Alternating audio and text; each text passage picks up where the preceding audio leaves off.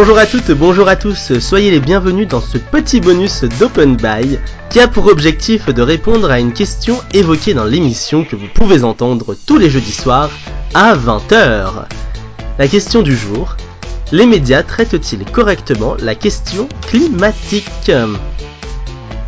Il est là le réchauffement climatique, moins 3 degrés ce matin dans les Yvelines. À Brest, on a relevé une température de moins 0,2 degrés. Et aujourd'hui, ce qu'on sait, c'est que la catastrophe, elle est réelle. Il n'y a, plus aucun doute là-dessus. Quand on regarde les élévations de température, je veux dire, il n'y a vraiment plus que Trump pour en douter, quoi. Acidification des océans. Euh, voilà. N'importe quelle personne de neurone ne peut plus remettre en cause, ça, ça relèverait du négationnisme, finalement. Et on n'a pas tellement envie de le faire en histoire, on n'a pas non plus tellement envie de le faire avec l'avenir. On est au 21 e siècle. Non mais ça suffit cet argument. Non mais c'est pas non, possible mais si vous me laissez pas parler, j'arrête. Allez vous cultiver scientifiquement Non mais ça va pas là. Mais on est quand même... Non, non, hey, ça va si on commence par les insultes, je me barre.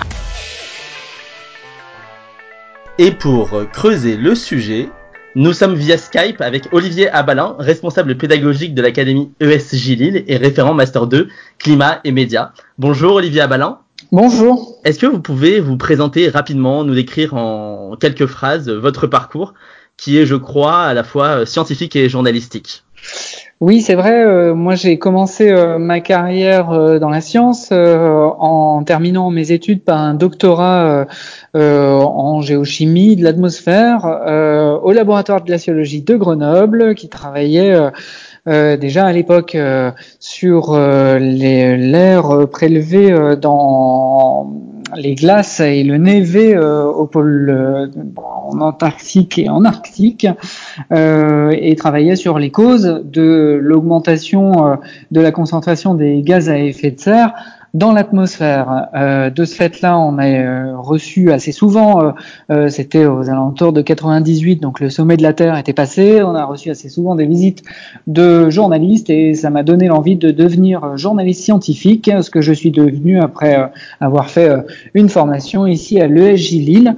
et c'est une formation que j'ai rejoint ensuite en tant que gestionnaire il y a deux ans, après une carrière de journaliste journaliste euh, généraliste.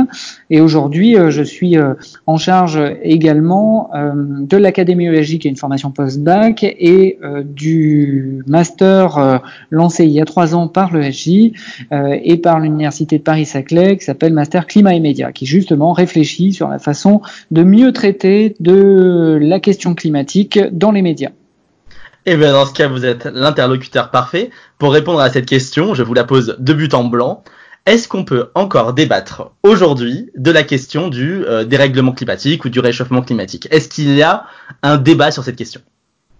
Alors, euh, il y a certains points euh, qui font l'objet d'un vrai consensus scientifique. les scientifiques qui contestent euh, aujourd'hui la réalité d'un changement climatique euh, à l'œuvre euh, sont extrêmement minoritaires. Donc, en faire un débat public d'intérêt général dans la presse, c'est pas vraiment une bonne idée. Par contre, euh, comme dans toute question scientifique, il y a encore des, euh, euh, zones d'ombre et des questions soumises au débat. L'une des principales étant de savoir dans quelle mesure l'activité de l'homme, l'activité industrielle en particulier, mais pas seulement, l'activité agricole aussi, peut être responsable d'une partie ou d'une très grande partie de ce dérèglement climatique et de, du dérèglement notamment de, la hausse euh, importante euh, et rapide observée de la moyenne euh, des températures sur le globe. Désormais, chaque année, les records de température mensuelle sont battus trois fois plus souvent que si le climat était stable. Notre cher 21e siècle compte déjà à lui seul 13 des 14 années les plus chaudes jamais enregistrées. Donc la hausse des températures, elle, fait consensus euh, dans la communauté scientifique, mais oui, pas forcément les causes, si je comprends bien. Voilà, la hausse des températures, c'est vraiment un indicateur euh, qui est qui est pas très compliqué à, à, à obtenir et à observer. Euh, euh, ça dépend d'un grand nombre de capteurs qui sont disséminés euh, maintenant depuis plusieurs dizaines d'années dans, dans l'ensemble du globe. Et donc, on peut faire un suivi assez, assez facile de ces indicateurs-là et observer, calculer une température moyenne, si vous voulez, du globe, qui et, et, et, ainsi observer son évolution au cours du temps. On voit très clairement euh, que depuis euh, une centaine d'années, on a une tendance euh, assez importante à l'augmentation moyenne des températures de l'ordre de 0,5 degrés sur le XXe siècle et une accélération depuis depuis une vingtaine d'années. D'accord. Alors c'est le fameux débat, c'est un débat entre des climato, je sais pas, climatologues et des climato-sceptiques, on pourrait dire. Ouais, le climato-scepticisme a un petit peu changé de nature en fait. Hein. il y a eu euh, pendant des années un débat euh, euh, qui avait tout à fait lieu d'être sur la réalité ou pas d'un changement climatique et d'une augmentation de température euh, qui serait imposés par euh, des, facteurs extérieurs. Le débat aujourd'hui s'est quand même largement déplacé. On n'a plus vraiment affaire à, euh, des climato-sceptiques puissants. Euh, il en reste, mais en fait, leur audience est largement réduite. aujourd'hui, le débat, il est à la fois sur, encore une fois, l'ampleur du ce qu'on appelle du forçage, l'influence du, des activités humaines sur sur cette hausse de température, et puis aussi sur la façon euh, de résoudre euh, cette, euh, cette problématique climatique, c'est-à-dire est-ce que même si l'homme est responsable ou peut se considérer comme étant responsable d'une large partie de cette augmentation de température, est-ce que l'homme a les moyens d'y faire face ou est-ce que le système climatique lui-même ne va pas se réguler tout seul? Euh, auquel cas euh, ben, on peut continuer euh, à faire comme avant parce que la Terre va réagir positivement et empêcher les températures d'atteindre un seuil qui serait dangereux pour les activités humaines. Le débat, il est là-dessus. Donc on a plutôt que des climato-sceptiques, on a aujourd'hui plutôt des des gens qui se disent climato-réalistes euh, euh, ou euh, climato-optimistes, qui espèrent beaucoup de l'ingéniosité de l'homme pour résoudre cette crise.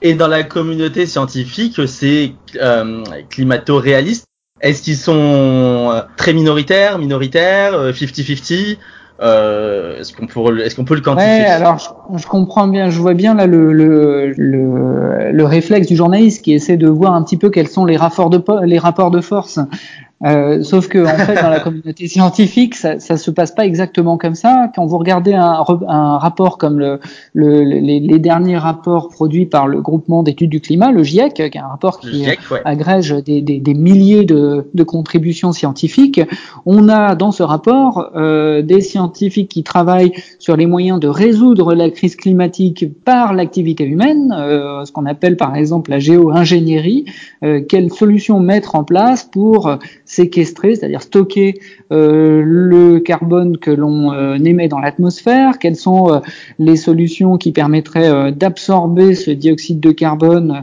par des, des processus industriels. Euh, et d'un autre côté, vous allez avoir euh, peut-être deux côtés de l'échiquier politique, parce qu'il y a aussi des scientifiques qui sont euh, engagés dans, sur certaines, dans, dans, certaines tendances écologiques. De l'autre côté de l'échiquier, vous aurez des scientifiques dans le même rapport qui, eux, vont contribuer plus fondamentalement à comprendre dans quelle mesure c'est le mode de développement actuel euh, qui est responsable de, du problème climatique qui est en train de se poser à nous. C'est-à-dire dans quelle mesure il ne faudrait pas carrément changer le modèle euh, pour, euh, pour résoudre l'équation qui se pose à nous dans le siècle à venir. toutes ces solutions-là sont, sont envisagées et c'est pour ça que c'est toujours euh, euh, sans doute un peu gênant pour les scientifiques d'entendre les journalistes essayer de travailler les choses en termes de rapport de force, parce que euh, tous ces scientifiques-là travaillent dans la même communauté et travaillent pour produire des, des contributions qui soient utiles pour trouver une solution. Donc finalement, en fait, il y a, le débat il est de deux ordres. Il y a d'un côté la question de savoir est-ce que la cause du changement climatique est liée à l'activité humaine, dans quelle mesure elle est liée à l'activité humaine, et d'un autre côté, quelle est l'ampleur de euh, du réchauffement climatique et quelles sont les solutions que l'homme peut y apporter ou que la Voilà, nature va y apporter d'elle-même. D'ailleurs, dans, dans cette thématique des solutions, on commence à avoir de, euh, de vrais débats, mais qui, euh, qui sont évoqués dans les rapports du GIEC. L'une des solutions plutôt évidentes euh, pour euh, accéder à une économie qui ne relâche pas dans l'atmosphère des quantités euh, importantes de dioxyde de carbone, c'est de produire de l'énergie différemment. Alors on peut la produire avec avec des énergies renouvelables dites classiques comme les éoliennes ou euh, ou euh, l'énergie hydroélectrique, mais on peut aussi penser euh, à l'énergie nucléaire comme étant euh, une des, des pistes de sortie possibles de l'économie carbonée, c'est-à-dire l'énergie nucléaire qui par ailleurs produit également des déchets, ne produit pas des déchets carbonés. Elle ne relargue pas dans l'atmosphère du dioxyde de carbone ou du carbone qui aurait mis énormément de temps à se stocker dans les couches géologiques, comme c'est le cas pour euh, les énergies, euh, les énergies de type pétrole ou gaz. D'accord. Il y a des Ouais. des, euh, du rapport euh, du groupement des, des, des experts euh, du climat, il y a des, des chapitres entiers consacrés au fait de regarder dans quelle mesure on pourrait euh, essayer de limiter le changement climatique euh, en se passant de l'énergie nucléaire. La question elle est sur la table et on n'est pas certain en fait qu'il soit possible à la fois de sortir de l'énergie nucléaire et à la fois euh, civile évidemment et à la fois euh, de réduire euh, la quantité de carbone envoyée dans l'atmosphère. Mais la question n'est pas tranchée. D'accord. Est-ce que de façon générale, vous diriez que euh, la question du euh, dérèglement climatique, du réchauffement climatique, elle est plus présente dans les médias en France? Et surtout, est-ce qu'on en parle mieux? Euh, oui et oui. Elle est plus présente, d'abord parce que euh, les euh, médias se sont rendus compte, euh, lorsqu'ils suivent leurs audiences, par exemple en temps réel sur euh, Internet, ils se sont rendus compte que c'était des sujets qui engageaient beaucoup leurs lecteurs. Et je reprends les mots euh, du directeur du Parisien, euh, qui n'était pas un titre réputé pour être un titre particulièrement mobilisé sur la question environnementale. Euh, le Parisien aujourd'hui, depuis 2018, euh, a euh, euh, plutôt euh, augmenté euh, le nombre de sujets consacrés à l'environnement d'une façon générale et au changement climatique, parce qu'ils ont repéré cet intérêt important de leurs lecteurs, cet engagement important aussi bien euh, dans les ventes papier que euh, dans euh, les audiences internet euh, lorsqu'ils consacraient un sujet à ces thèmes-là. Et euh, le, le directeur du Parisien disait euh, que ça faisait longtemps que les médias cherchaient un moyen, les médias euh, installés, les médias plutôt euh, anciens, si j'ose dire, euh, chercher un moyen, voilà, voilà, chercher un moyen de réunir à la fois les lecteurs classiques de la presse qui sont de plus en plus âgés et à la fois des jeunes. Euh, et ben en fait l'environnement c'est un sujet, l'environnement et le changement climatique en particulier euh, sont des sujets qui permettent d'accéder euh, à cette fédération un petit peu de l'audience que, les, gros médias avaient un peu perdu. La télé est en perte de vitesse. voilà, d'une façon générale, les médias ont du mal à trouver des sujets qui fédèrent autant que l'environnement et le changement climatique, et donc de fait, ils s'y intéressent. Et donc, du coup, qui dit audience, qui dit euh, euh, regain d'intérêt, dit aussi euh, moyen à consacrer, puisqu'on se rend compte que ça vaut le coup de faire un journalisme de qualité sur le sujet, et donc de plus en plus de médias ont recommencé euh, à investir dans un traitement éditorial solide de ces questions-là, et euh, de fait, quand on veut essayer euh, de, se distinguer des autres, ben on est obligé de chercher des angles un peu différents, et donc peut-être de gagner en connaissance du sujet pour réussir à, traiter le sujet d'une façon plus pertinente. Vous diriez que ça fait combien de temps que cette bascule elle a eu lieu vers les enjeux euh, environnementaux? Est-ce qu'il y a eu un moment ou clé dans les, récemment, on va dire? Ouais, c'est intéressant ce que vous dites. Alors ça se fait toujours par vague. Euh, c'est presque par tranche de, de décennale. Il y a eu une première vague en 88 hein, où le sujet arrive euh, vraiment dans les rédactions. C'est au moment de la première euh, réunion euh, sur le climat qui se tient à Montréal, qui est la réunion qui va, euh, pas à Montréal mais au Québec, euh, qui est la réunion qui va lancer le GIEC. Et ça, c'est une réunion qui est, qui est patronnée, si j'ose dire, par le gouvernement américain.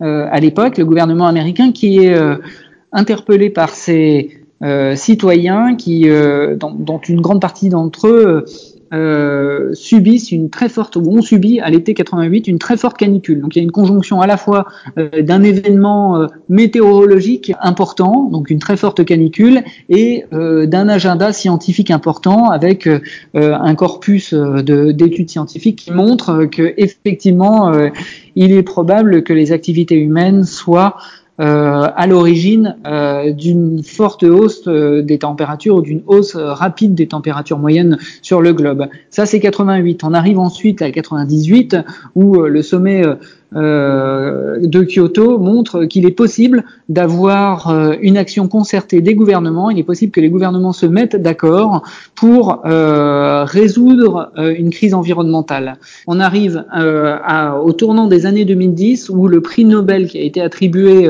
à une vérité qui dérange de l'ancien président américain Al Gore, donc c'était un un documentaire euh, sur euh, sur euh, la thématique du changement climatique, donc qui a reçu le prix Nobel de la paix conjointement avec le GIEC, qui là montre aux rédactions que c'est une thématique qui n'est pas juste l'affaire des gouvernements, qui n'est pas juste l'affaire de grandes réunions internationales, mais que en fait les citoyens et la société civile s'en occupent. Et le, la dernière étape sont les années euh, post-2015, où là s'accumulent euh, des faits euh, marquants. On a pour coutume de dire que la météorologie et le climat c'est pas pareil, que c'est pas parce qu'il fait froid dehors que le changement climatique s'est arrêté. Alors effectivement, mais en pratique, lorsqu'on regarde l'accumulation de données météorologiques sur une année, euh, et que l'on voit que euh, euh, la dernière décennie est probablement donc la décennie qui est en train de s'achever est probablement celle qui aura été la plus chaude depuis plusieurs centaines d'années sur Terre. et eh bien ça, ça sont des, des, données facilement vérifiables par les gens qui voient l'accumulation des épisodes extrêmes de canicule, des épisodes extrêmes de pluies intenses. et donc ça a tendance à mettre l'agenda climatique à l'agenda quotidien des gens. Euh, et donc on arrive là depuis, je dirais très concrètement depuis 2018, euh, à, à, faire euh, du changement climatique un sujet du quotidien pour les audiences euh, de, des différents médias. D'accord, donc finalement c'est ces changements, ces changements climatiques que l'on voit avec les canicules, avec les catastrophes naturelles qui se multiplient, euh, la corrélation est faite davantage par les gens que c'est lié au dérèglement climatique, au changement climatique et que donc il faut agir dessus en fait, si je comprends bien. Ça. Et ce petit coup de chaud modifie en profondeur la machine terrestre. Il y a les données spectaculaires comme celles des catastrophes naturelles. Depuis les années 60, elles ont plus que triplé. Alors, vous déclariez récemment dans une enquête pour le magazine Politis, je cite, Mélanger science et solutions séduit les médias pour faire de l'information positive et du clic, sans appuyer sur les travers poisseux de l'espèce humaine et sans tétaniser le grand public. Mais mettre en avant les solutions sans regarder leur validité fait basculer les médias dans du climato-positivisme. Alors, qu'est-ce que ça veut dire? Alors, si vous regardez euh, rapidement le positivisme dans l'histoire la pensée, euh, euh, c'est cette pensée qui consiste à se dire que la science, la connaissance va permettre à l'homme de se sortir de tous les problèmes qui se posent à lui. Euh, pour moi, le climatopositivisme, c'est de se dire que de la même façon que euh, le développement industriel a créé, euh, a pu créer éventuellement cette difficulté, cette difficulté climatique, si j'ose dire, a pu créer cette crise climatique, eh bien, la science va permettre d'en sortir et que finalement, euh, on va en inventant euh, de nouveaux véhicules, euh, en inventant de nouveaux procédés industriels, on va réussir sans avoir à faire de sacrifices sur notre, notre mode de vie, on va réussir à se sortir de la crise climatique. On a le choix entre deux anxiétés. L'anxiété de la fin du monde, pour reprendre la formule maintenant consacrée, qui est de dire de toute façon, quand on lit les experts, le réchauffement climatique, la biodiversité, on va vers le pire, ou l'anxiété de changer ses habitudes, mais de dire il y a malgré tout une sortie et on peut avoir un agenda gagnant-gagnant. Le danger, c'est quoi? Euh, C'est de tomber euh, dans une création de PIB euh, qui intègre totalement la résolution de la crise climatique et donc de continuer à, à consommer comme avant. Euh, en se disant c'est pas très grave parce que euh, même si mon jouet il est fabriqué en Afrique, euh, la société qui l'a fait fabriquer, elle aura planté suffisamment d'arbres pour compenser le coût du déplacement. Économiquement parlant, c'est formidable parce que à la fois on garde le PIB lié à la création de d'objets euh, éventuellement peu utiles, euh, et à la fois on, on, crée du PIB puisque on, on, confie à des entreprises le soin de planter des arbres, ce qui est une création de valeur aussi. Donc euh, euh, en, en, en, termes de théorie économique, c'est assez puissant, euh, mais le danger, c'est que on en vienne quand même à épuiser le système, c'est-à-dire que les personnes qui essaient de réfléchir euh, à l'avenir énergétique vous diront que euh, la, la, meilleure, enfin le meilleur la meilleure façon euh, oui. de, de résoudre ces problèmes énergétiques, c'est de réduire sa consommation. À partir de demain, l'Europe vivra à crédit. En un an, le continent a déjà épuisé toutes les ressources que la planète peut lui offrir. C'est le jour de dépassement. Le plus gros problème, c'est la consommation par personne. Et la question, c'est dans quelle mesure notre société capitaliste est compatible avec la nature? L'essentiel, c'est de consommer moins. Il n'y a pas de salut sans décroissance. Les Français, ils vont dépenser davantage. 2019, ce sera une bonne année pour la consommation. C'est le comble de la décadence. Regardez ça. De la glace de glacier de plusieurs milliers d'années dans un gin tonic. Santé. Si je vendais ça dans un bar chic de Londres, je gagnerais des fortunes. Gin tonic, monsieur? Glace de glacier? 360 euros, s'il vous plaît. Si tous les pays euh, utilisent la quantité de ressources utilisées euh, euh, par les pays développés, le système Terre ne suffit pas.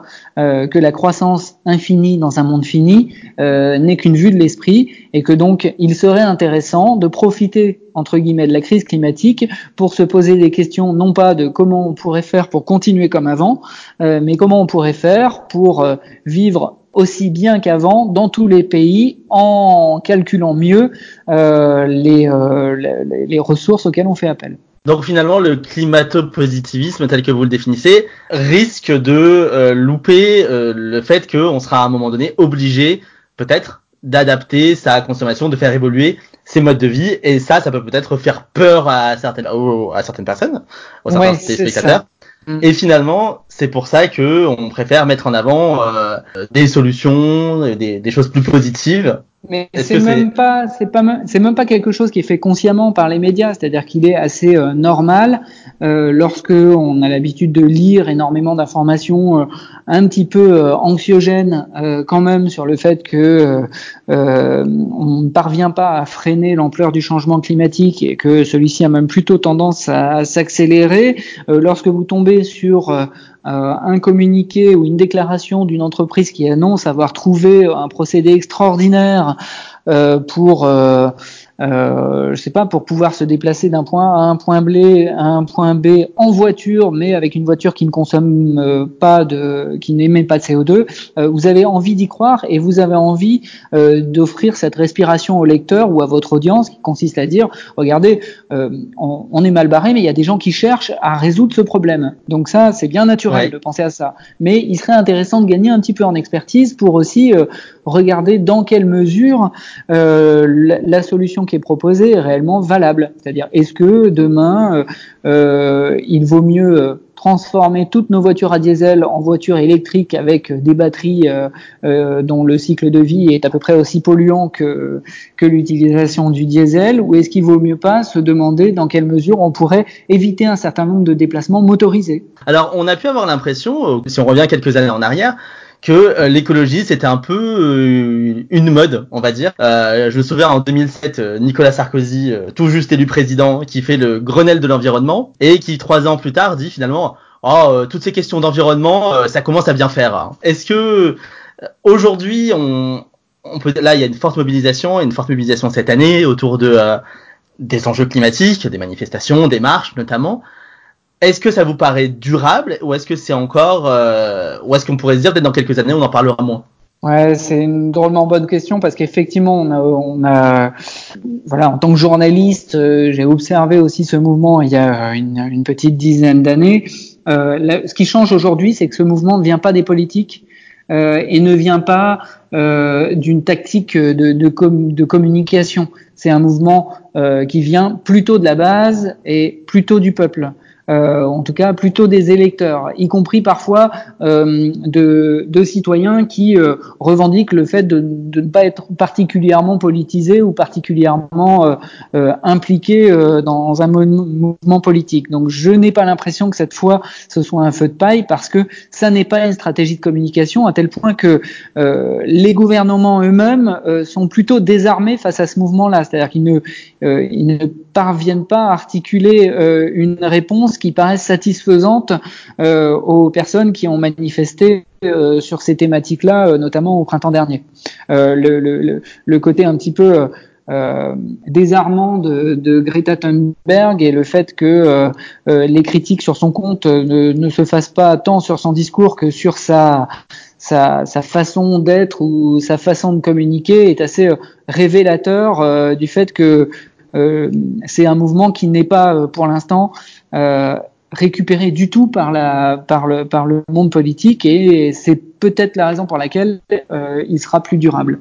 Quel rôle est-ce que jouent les réseaux sociaux selon vous dans l'émergence de figures comme Greta Thunberg, mais aussi euh, dans cette récupération et dans la critique euh, parfois stérile qui peut être faite à propos d'elle? Quel rôle jouent ces réseaux sociaux? Euh, Ces réseaux-là, moi je les vois plus comme un, un un vecteur de conscience collective euh, sur la question du climat. Euh, on a affaire euh, à des petites prises de position qui ont tendance à, à, confirmer les gens dans leur dans leur opinion existante. Euh, on la connaît, cette, ce phénomène de boucle de confirmation euh, euh, ou de, de, de, bulle de confirmation sur les réseaux sociaux est pas si important que ça, mais il faut reconnaître que sur ces réseaux-là, les gens trouvent plus facilement une confirmation à ce qu'ils pensent. Donc c'est pas un, le réseau social, c'est pas c'est pas quelque chose qui va qui va convaincre des des personnes, euh, c'est pas quelque chose qui permet aux gens de changer d'avis. Euh, sont des outils euh, qui peuvent permettre euh, euh, une prise de conscience de personnes qui n'avaient pas d'opinion jusqu'ici. D'accord. Alors on peut expliquer peut-être rapidement ce que c'est la boucle de confirmation. Dites-moi si je me trompe. Mais l'idée c'est que Facebook a pu voir que vous avez vous êtes intéressé à un article sur euh, le changement climatique et va vous proposer d'autres articles ou d'autres opinions en recommandation qui vont soutenir le point de vue qui vous intéresse en fait. Oui, c'est ça. Ouais, c'est ça. Alors, on trouve après sur les réseaux sociaux, c'est pas que cette boucle-là. Euh, on peut tomber sur des euh, médias qui vous proposent des sujets suffisamment variés pour vous faire sortir de cette boucle. Euh, je vois par exemple Combini, Brut, ces formats carrés de vidéos font des vidéos sur des sujets très variés et qui peuvent permettre aussi euh, au, à, à, une audience nouvelle d'avoir accès euh, euh, à une réflexion sur la thématique environnementale, là où avant peut-être il n'était pas, enfin sur des sur des thèmes qui, qui ne les mobilisaient pas particulièrement. Donc ça peut euh, aider à comprendre aussi euh, l'implication d'une partie de la société euh, dans, dans, des mouvements très déconcentrés qui ne partent pas, qui ne passent pas par un, par un mouvement politique ou par une association particulière. Ce sont un petit peu des sortes d'associations sans tête. Comment est-ce que vous voyez les choses évoluer en termes de traitement des enjeux climatiques dans les médias? Moi, je vois le climat comme étant l'une des grandes questions qui va permettre aux médias de renouer avec leur audience et de renouer à la fois euh, avec des sujets qui intéressent leur audience, mais aussi de renouer euh, dans une sorte de, prise d'information, c'est-à-dire que euh, aujourd'hui, c'est euh, sur le thème du climat, l'audience qui arrive vers le média en disant occupez-vous de ça, euh, et euh, est-ce que vous pourriez, euh, dans votre votre rubrique check, News par exemple, vérifier telle affirmation de telle entreprise qui affirme pouvoir résoudre, ses, ses, compenser ses émissions de carbone de telle ou telle façon Est-ce que vous pourriez vous saisir de telle proposition politique qui nous paraît être intéressante pour résoudre la crise climatique. je pense que l'audience elle-même a un rôle proactif à jouer pour aider les médias à, s'y, à se à se, à se saisir de ces euh, thématiques-là. Et les médias, eux, sont en train de gagner en compétences, de gagner en expertise, de, de s'équiper, de se former euh, pour répondre à cette attente-là. Euh, donc je pense que la, prochaine révolution euh, technologique pour les médias, ça sera euh, celle de la participation de l'audience sur des thèmes de société importants. on aura des des euh, personnes qui se sentent concernées euh, par la politique ou par l'environnement, euh, qui prendront l'agenda des médias ou qui eux-mêmes créeront leurs propres médias. Et c'est sur cette prospective que nous allons nous quitter. Merci beaucoup Olivier Abalin pour votre temps, c'était très intéressant. On rappelle que vous êtes scientifique, journaliste, vous êtes également responsable pédagogique de l'école supérieure de journalisme de Lille, où vous êtes référent du master climat et médias. Merci à vous, amis auditeurs, de nous avoir écoutés j'espère que ça vous aura intéressé. Et je vous donne rendez-vous très très vite pour de nouvelles aventures. Bye bye